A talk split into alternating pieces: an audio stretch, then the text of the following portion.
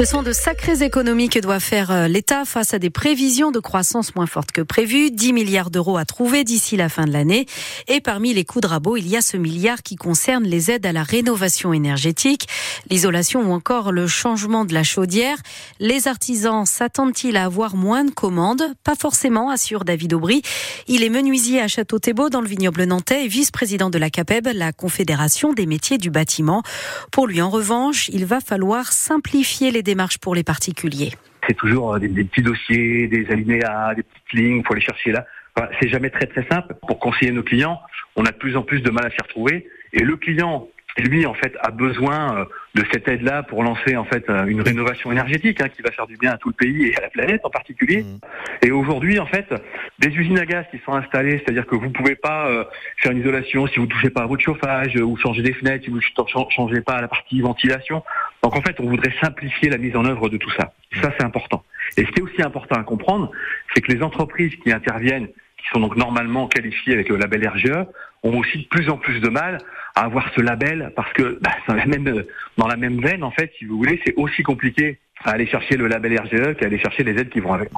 L'artisanat, ces petites entreprises, hein, c'est souvent moins de 10 salariés et on n'est pas toujours équipé et staffé justement pour euh, toutes ces lourdeurs administratives. La simplification de notre quotidien. David Aubry, vice-président de la CAPEB, la Confédération de l'artisanat des métiers du bâtiment Loire-Atlantique.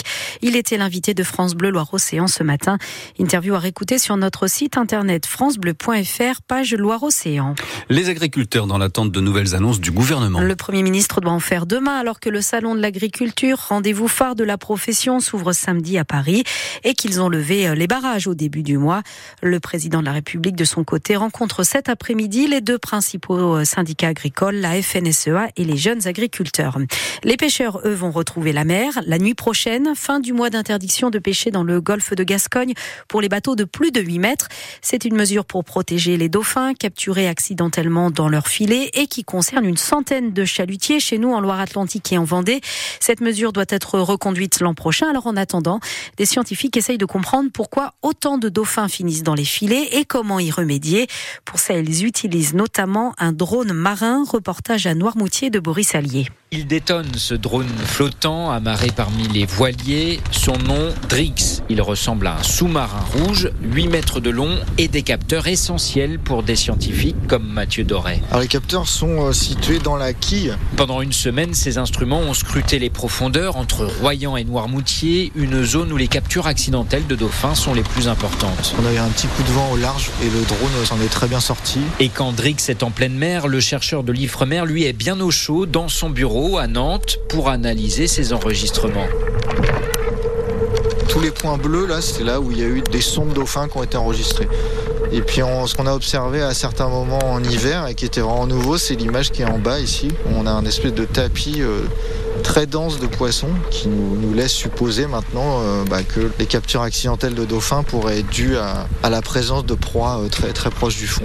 Autant d'informations qui pourraient permettre d'adapter les interdictions de pêche. Au lieu de fermer tout le golfe de Gascogne, d'essayer de cibler des zones où le risque est le plus important. Et les scientifiques vont maintenant tenter d'évaluer le nombre de dauphins qui ont pu être sauvés grâce à cette première mesure d'interdiction. Et donc euh, la nuit prochaine, retour des pêcheurs dans le golfe de Gascogne.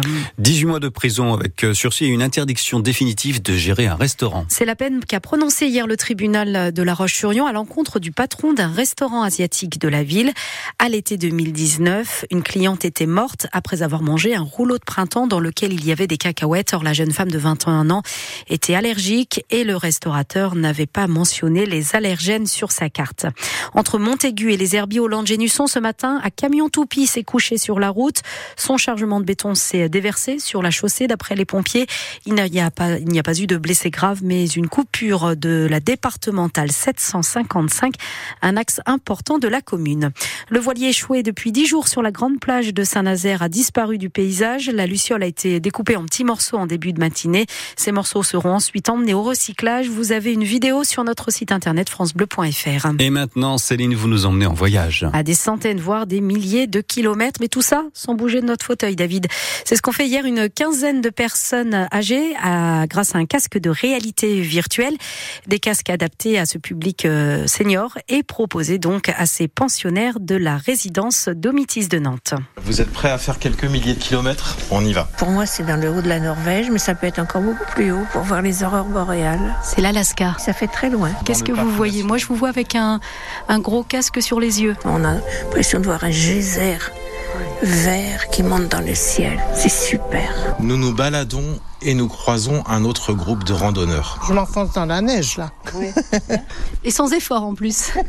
J'ai pas arrêté de tourner la tête à droite, à gauche, en haut, en bas. C'est autre chose qu'un documentaire. Là, on, on, est dedans, on vit, on voyage vraiment. Vous êtes où là? Ah bah je suis en Égypte. Ah bah j'y étais déjà deux fois, j'irai pas trois fois à 90 ans. Hein. C'est plus possible. Nous là, ne serait-ce que de prendre l'avion et tout à notre âge, non, on peut pas maintenant. Devant vous se trouve l'entrée du temple de Karnak. Ça vous a retransporté dans les souvenirs? Ah oui, là je pense que je vais en rêver cette nuit là. Moi la proposition que je leur fais c'est de s'installer confortablement dans le fauteuil. On va pas faire du grand 8, on va pas faire des grandes frayeurs. Fabrice Bataille, je suis animateur. Tous les gens qui sont ici euh, ont encore toutes leurs pensées, ont encore leur, euh, leur faculté intellectuelle. Effectivement, ils ont peut-être moins de facultés physiques, mais ils ont toujours cette envie-là. Et c'est quelque chose qu'on rend faisable justement grâce à cette réalité virtuelle. Alors je vais vous proposer un autre petit voyage si vous voulez. Santorin, la merveille grecque. Les handballeurs nantais, eux, n'iront pas à Saint-Orin, à Santorin ce soir. Ils ne feront pas des kilomètres non plus.